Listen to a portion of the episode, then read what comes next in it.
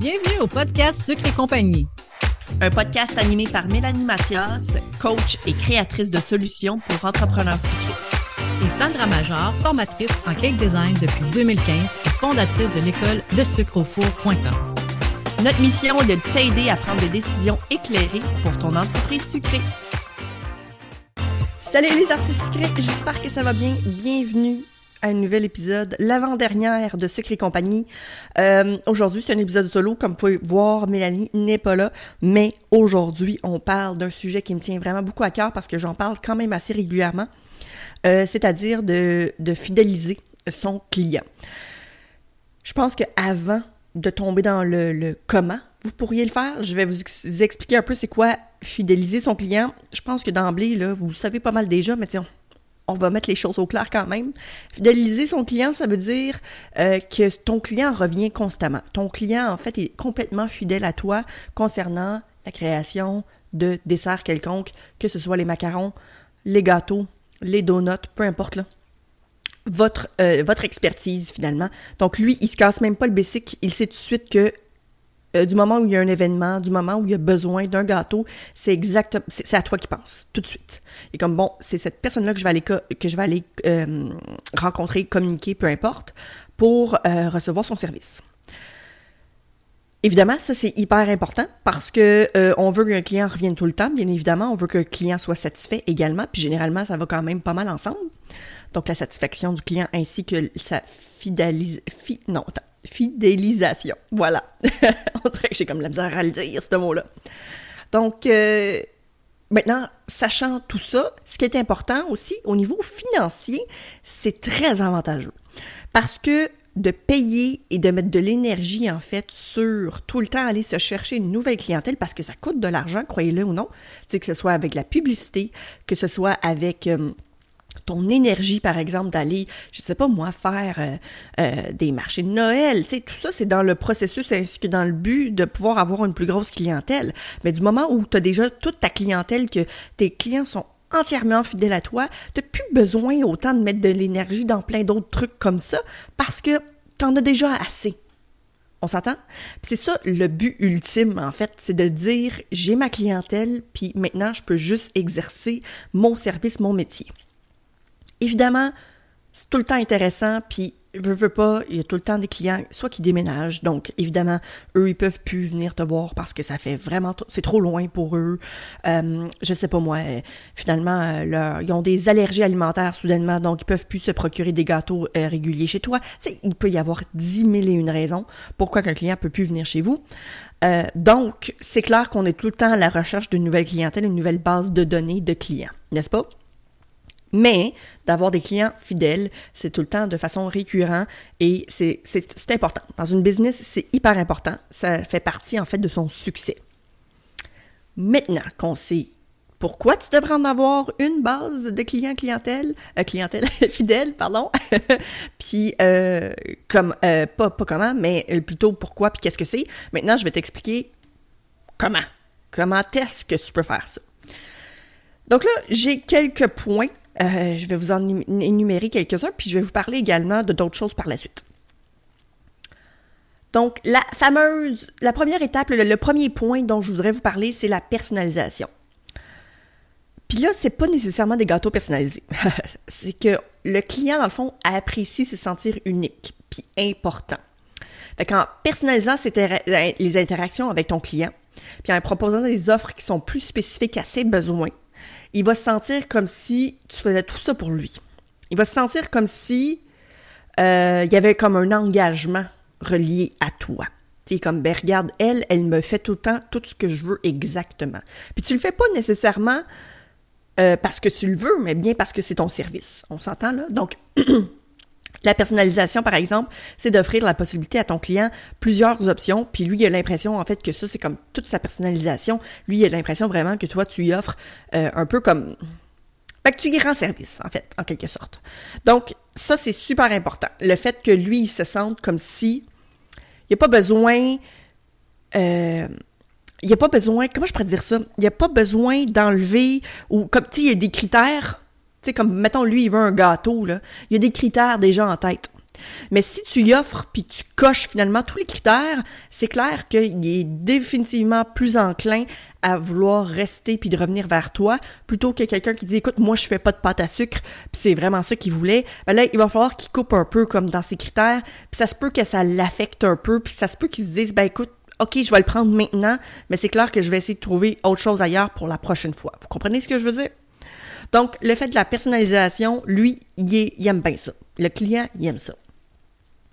Ensuite, euh, l'expérience utilisateur. Ça, c'est quelque chose que je trouve hyper important puis qu'on a tendance à négliger. Euh, c'est hyper important.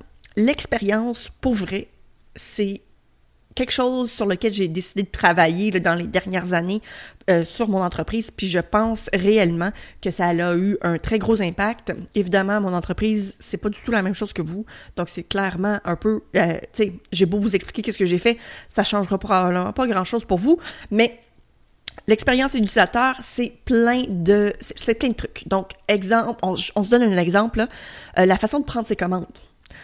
si c'est simple, ton client va aimer ça si c'est compliqué, puis il faut qu'il rentre ici, puis il faut qu'il mette son numéro, puis il faut qu'il écrive telle affaire, puis si c'est vraiment trop compliqué, son expérience sera pas super agréable. L'expérience utilisateur, faut que ce soit simple, faut que ce soit droit, trop, euh, droit au but, faut que toutes les explications soient, soient écrites pour que ça puisse être simple pour lui, parce que tu sais, des fois ça peut être un peu plus complexe, mais du moment où que c'est simplement indiqué, ben pour lui ça va rendre sa tâche beaucoup plus euh, évidente, puis il va préférer le processus. Donc, juste l'expérience euh, client, ça va être génial. L'expérience utilisateur surtout. Donc, c'est-à-dire, je sais pas moi, euh, les délais de livraison, le service après-vente, ça peut être comment payer tu sais, c'est niaiseux, là. Mais si tu peux pas payer, mettons, sur place avec ta carte de crédit, c'est clair que lui, ou sa carte de débit, par exemple, parce qu'évidemment, tout le monde fait ça, puis que c'est seulement cash, puis que c'est pas mentionné avant. Tu sais, toutes ces petites affaires-là, là, ça peut avoir un très, très gros impact, en fait, au bout du compte.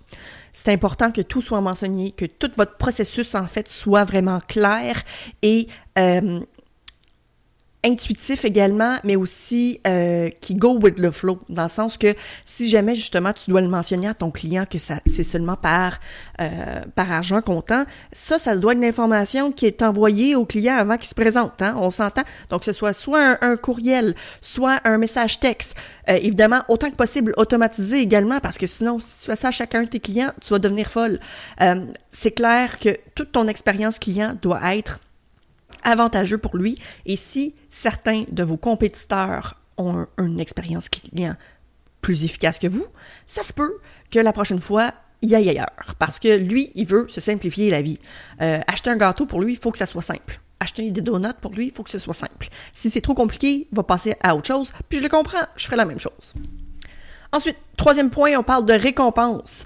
Euh, ça peut être des programmes de, de fidélité sur, des récompenses, par exemple. Euh, t'achètes un gâteau, t'obtiens tant de nombre de points, après tant de nombre de points, t'as le droit à une douzaine de cupcakes gratuits, ça peut être ce genre de truc-là, puis évidemment, encore une fois, tout ça doit être automatisé parce que vous voulez absolument pas faire ça manuellement, euh, non merci.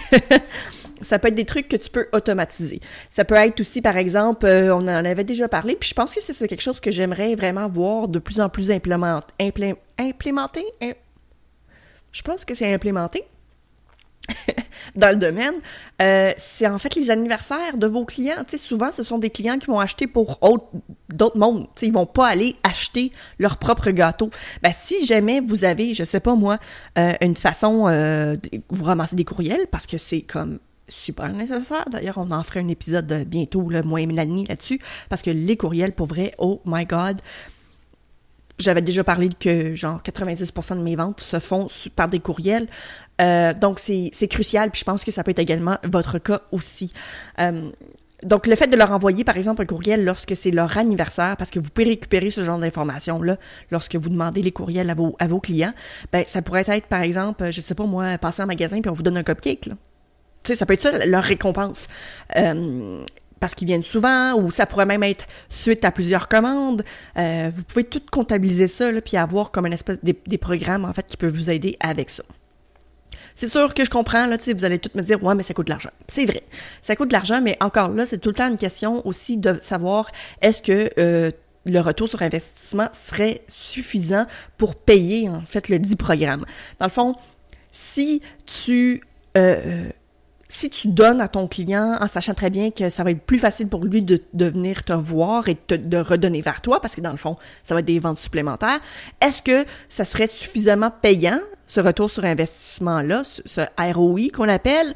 Euh, ben peut-être que ça vaut la peine, le petit 100 pièces là, où je ne sais pas trop combien que ça pourrait coûter ce genre de programme-là, ben peut-être que ça vaut la peine, puis que c'est rien comparé à tout le retour que tu pourrais avoir de tes clients. Non seulement ça, ben, tu, euh, tu aussi euh, ajoutes beaucoup à leur expérience, puis ça, c'est génial. Tu sais, l'expérience, ça peut être bien des affaires, ça peut être aussi le visuel. Tu sais, votre site Internet, s'il est visuellement attirant, s'il y a des belles couleurs, si tout est simple, si tout est cordé, tout ça, ça peut ajouter à ta, à ta valeur en tant que, que, que ton expérience client. Je pense entre autres, par exemple, quand on reçoit, mettons, des, des trucs, là, euh, on commande de quoi en ligne, euh, le packaging, ça, ça fait partie de l'expérience client. Le packaging, ça ajoute, on a l'impression de s'être fait plaisir, on a l'impression, tu sais, comme ça ajoute énormément à l'expérience. C'est la raison aussi pourquoi que les gens des entreprises mettent autant d'énergie là-dedans, parce qu'ils savent en tabarouette que le client va apprécier, puis ça va lui donner une raison supplémentaire de commander la prochaine fois. Vous comprenez? Ensuite, quatrième point que j'aimerais vous dire, c'est la communication régulière. Je pense que ça, ça va de soi, là. Je pense qu'il n'y a pas vraiment besoin de vous expliquer pourquoi, mais je pense que ça vaut quand même la peine de mentionner quelques petits trucs, tels que la relation euh, avec vos clients, donc c'est-à-dire euh, une communication régulière, c'est-à-dire euh, des publications sur Facebook, sur Instagram, d'envoyer, par exemple, encore une fois, des newsletters, des fameuses infolettres, des offres spéciales, des invitations à des événements. Si jamais vous participez justement à une espèce de marché quelconque, là, il euh, faut que vos clients soient au courant pour qu'ils viennent passer vous voir. Hein? Fait que c'est pas juste des fois une publication. Il faut en faire plusieurs aussi parce que euh, ce qu'il faut savoir par rapport aux réseaux sociaux, lorsque vous allez publier quelque chose, une certaine, une mini partie en fait de vos followers, on va appeler-les appeler comme ils sont, vont voir votre, votre publication il y a comme une autre partie, un pourcentage beaucoup plus élevé qui, eux, ne l'ont pas vu encore. Donc, le fait de le partager sur les réseaux sociaux une fois seulement, ben, ça va, la majorité de vos clients seront pas au courant. Par contre, si vous le faites, mettons, juste une fois sur les réseaux sociaux, mettons sur Facebook, puis vous l'envoyez par, courriel, mettons, là, c'est clair que là, vous allez augmenter vos chances. Là, vous le partagez également en story. Ah, là, peut-être que les clients qui ne regardent pas nécessairement leur fil d'actualité sur Facebook vont vous voir en story. Donc là, tu as encore plus de chances d'aller rechercher puis d'aller euh, informer ta clientèle euh, de ton événement. Euh, donc, c'est vraiment de le partager à plusieurs endroits et plusieurs fois aussi. Donc, comme je vous dis là, euh, en fait, il y a une statistique euh, qui est de, si je me souviens bien, là, j'aimerais, j'aimerais ne pas vous induire en erreur, mais c'est, il faut au-dessus de 7 points de contact avec votre client pour qu'il puisse passer à l'acte. Donc, je vous donne un exemple. Le fait de parler, par exemple, ou de partager. Exemple, je sais pas moi, je partage une recette sur mon, sur mes réseaux sociaux, une recette de gâteau au chocolat ça va prendre jusqu'à ben, dans ce cas-ci, vu que c'est gratuit, peut-être que pas autant. Mais si jamais c'est quelque chose de payant. OK, mettons. Un livre de recettes. OK? Je partage un livre de recettes. Ça va me prendre au-dessus de 7 points de contact avec un client. Donc, de le partager sur mes réseaux sociaux, euh, sur plusieurs réseaux, autant que possible, pour pouvoir essayer d'aller rechercher le plus nombre de personnes possible, n'est-ce pas? Euh, il va falloir que j'en fasse une vidéo, probablement, que je partage en story, que je partage en newsletter, que j'en parle peut-être même dans le podcast, pour qu'éventuellement, cette personne-là soit convaincue que ça vaille la peine d'acheter mon livre de recettes. Voyez-vous ce que je veux en dire? Dans le sens que pour vous également, même si c'est quelque chose de gratuit, c'est possible que vous devez faire plus de, d'actions, que vous mettez plus de, d'efforts sur un seul événement ou sur une seule information euh, pour que ça vaille la peine, pour que les gens soient mis au courant. Donc, la communication régulière, c'est hyper important. Ce n'est pas que sur les réseaux sociaux, comme je vous dis. Puis, il faut le mentionner pas mal plus qu'une fois aussi. Euh, donc, euh, c'est important de garder. Puis, tu sais, le fait de mettre, de partager des trucs sur les réseaux sociaux, ça aussi, je vois souvent ça. Puis, j'ouvre une parenthèse. souvent, dans le domaine, tu sais, puis j'étais moi-même un peu comme ça aussi Euh, je partageais que des photos. Que des photos de gâteaux. Bon, évidemment, aujourd'hui, on s'entend qu'on sait très bien que les vidéos, c'est super important. Donc, les vidéos, je pense que c'est important aussi que vous le fassiez. Mais juste des photos pour expliquer ce que c'est, c'est peut-être pas suffisant pour raccrocher ton client.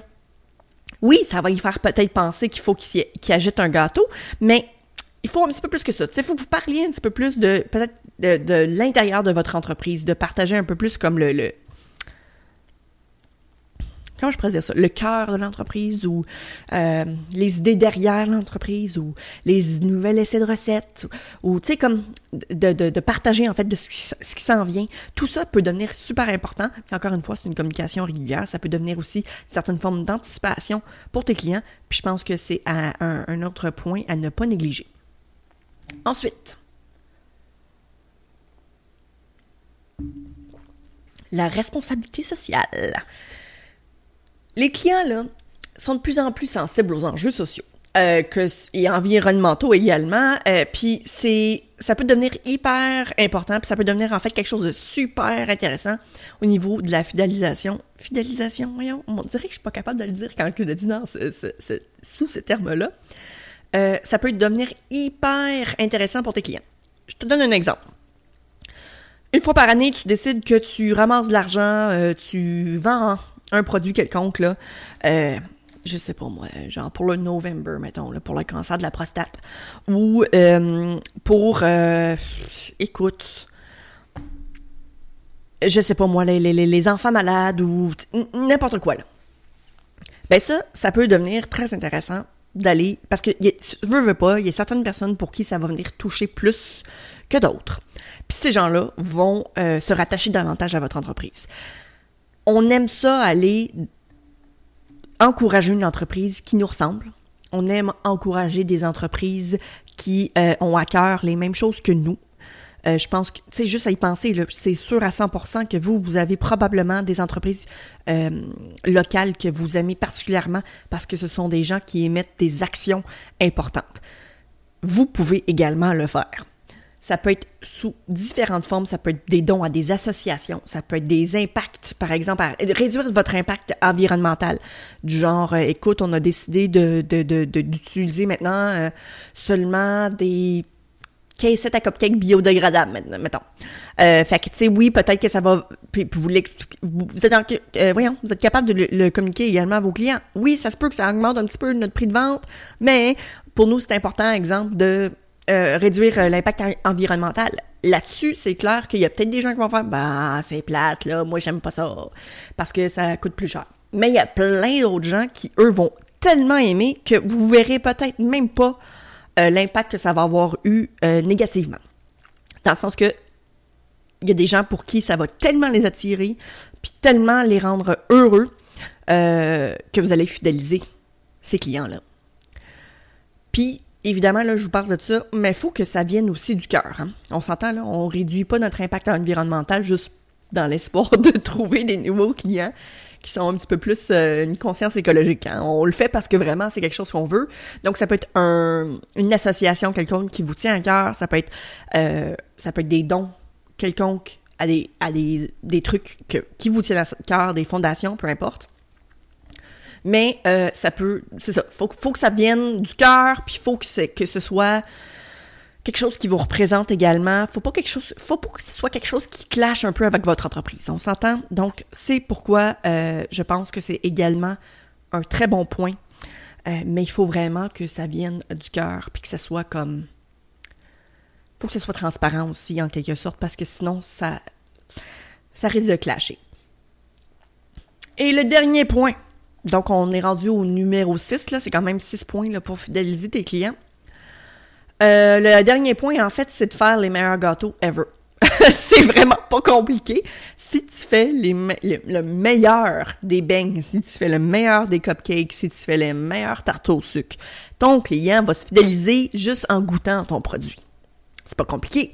Évidemment, même si le processus de commande est un petit peu plus chiant que ton compétiteur, mais que tu as la meilleure tarte au sucre, ça se peut qu'il décide de se faire chier un peu pour, pour commander ta tarte parce qu'elle est crissement bonne.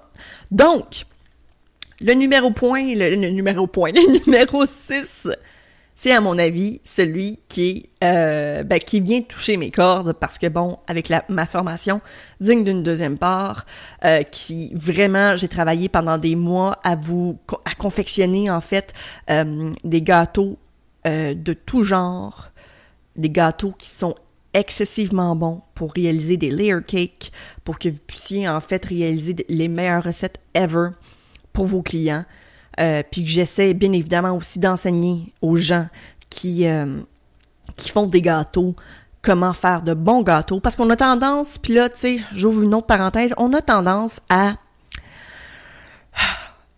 à s'inspirer un peu trop des Américains. OK? Puis les Américains, là, c'est bien sucré leur faire. C'est, c'est, la crème au beurre en garniture, merci, bonsoir. Euh, de la confiture bien bourrée de sucre aussi, tu tout dans le tout dans la facilité, hein, parce qu'on veut passer tout de suite à la décoration. Mais quand on commence à apprendre, puis à, à vraiment tomber dans le... Quand on tombe vraiment dans les saveurs, puis dans les textures, puis qu'on réalise en fait qu'il y a un monde à découvrir qui est gigantesque par rapport à ce qu'on peut mettre dans un gâteau, ça, on découvre en fait presque une deuxième passion. Donc, c'est-à-dire qu'il y a la passion comme l'intérieur du gâteau, ce que ça goûte, puis la déco. Puis, à mon avis, t'as beau avoir le plus beau des gâteaux. S'il est pas bon, ton client, la dernière chose qu'il va se souvenir, c'est pas à quel point il était beau, mais à quel point il était pas bon.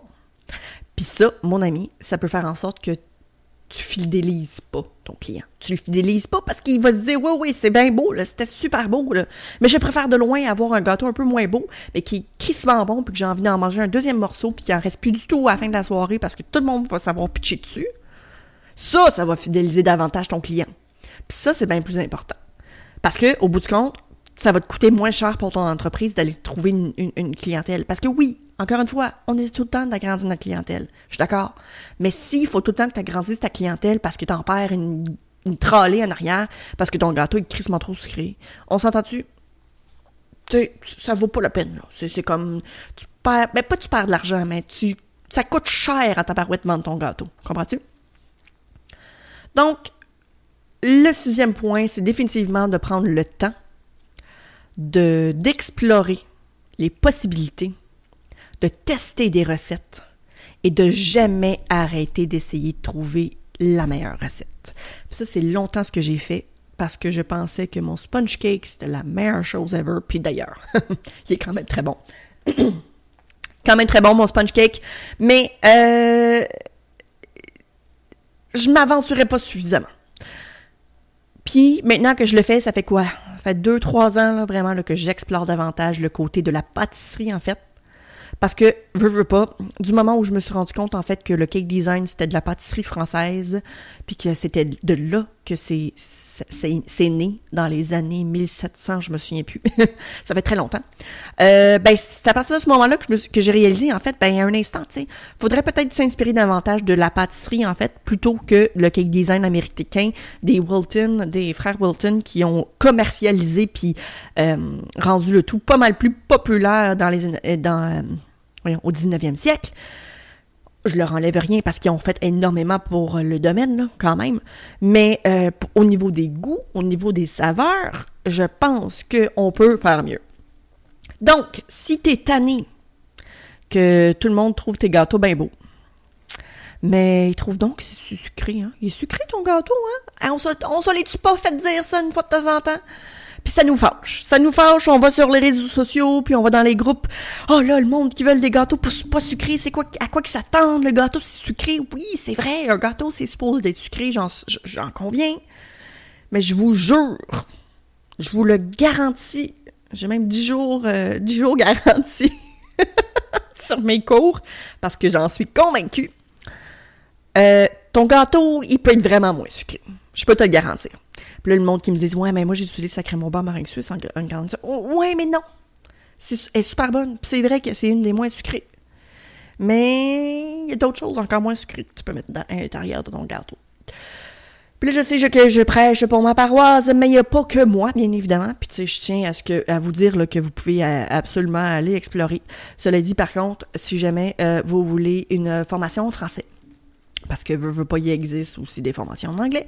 Si vous voulez une formation en français, euh, et qui euh, utilise d'ailleurs des produits euh, pas mal du Québec également, parce que tu sais, ça aussi, ça a un gros impact. Là. Des fois, les, les, recettes françaises, on va pas se le cacher, ça peut être un peu euh, touché, parce qu'on n'a pas tout à fait les mêmes crèmes, on n'a pas tout à fait les mêmes farines, on n'a pas toutes les... Tu sais, tout ça, là, ça peut devenir un peu angoissant là, pour, euh, pour un Québécois, surtout qui est tout juste de rentrer dans le domaine, euh, puis qui connaît absolument pas trop la pâtisserie. En fait, tu sais, veut, veut pas, ça fait presque... Mon Dieu, ça fait combien de temps? Ça fait 12 ans ouais, 12 ans que je fais des gâteaux. Fait que je veux pas. J'ai beaucoup appris, là. J'ai beau à ne jamais avoir eu de cours de pâtisserie. J'en ai fait en tabarouette. Fait que, tu sais, j'ai comme plus vraiment besoin. Euh, euh, je peux absolument lire euh, des recettes là, à la française, puis j'ai pas de soucis. Par contre, pour quelqu'un qui vient de rentrer, ça se peut qu'il se perde un peu. Donc, cela dit, je, je prêche pour ma paroisse. Si ça vous tente, le lien sera dans la description. Euh, c'est pour apprendre à réaliser des layer cakes. J'ai un, j'ai plusieurs types de bases à gâteau. Donc, on parle de chiffon, de sponge cake, de molly, de génoise. Euh, comme ça, ça vous donne l'opportunité non seulement de tester plusieurs types de pâtes, parce que veut, veut pas, ils ont tous des caractéristiques importantes.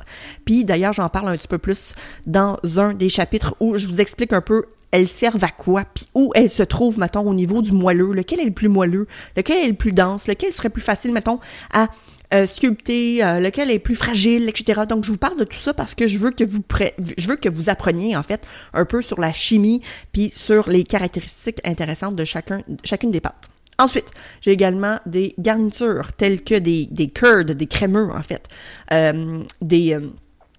Euh, des, des, des, crémeux, mettons, à la noix de coco, euh, des crémeux à la fruit de la passion.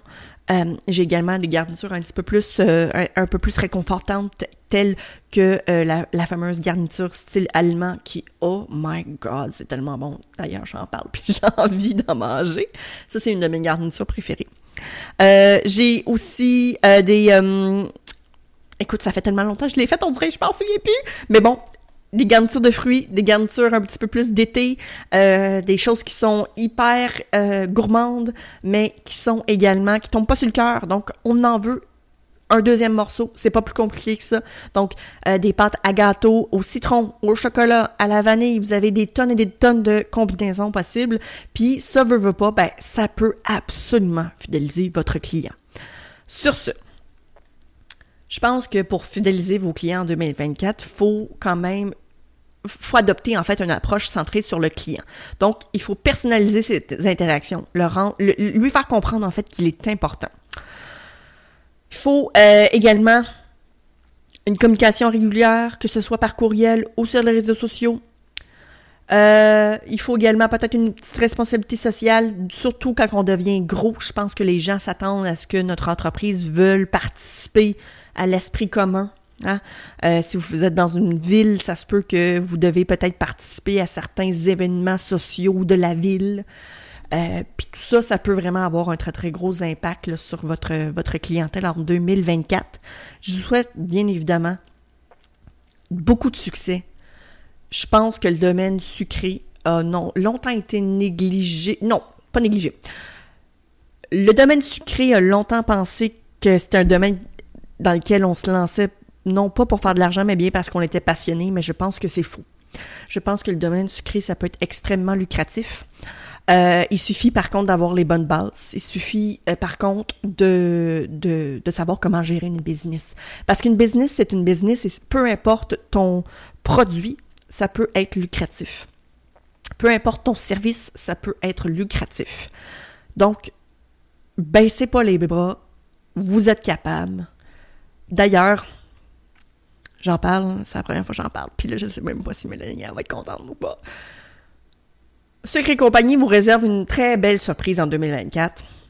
Euh, j'ai hâte. J'ai hâte de vous en parler. J'ai hâte qu'on commence à travailler sur le projet. Ça sera pas en début 2024, pas du tout, du tout, du tout. Ça va être plus comme plus vers la fin 2024. En tout cas, on s'en rejase, hein, on s'en reparle, mais je pense que ça va être euh, bénéfique pour le domaine, puis on est bien excités de tout ça.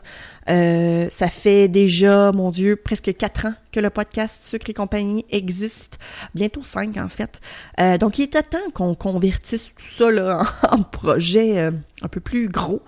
je pense que Mélanie, c'était la personne idéale avec qui je pouvais faire ça. Pas que j'aurais pas pu le faire avec Véronique, mais je pense que c'est le moment de le faire. Puis c'est comme, c'est juste le moment est opportun.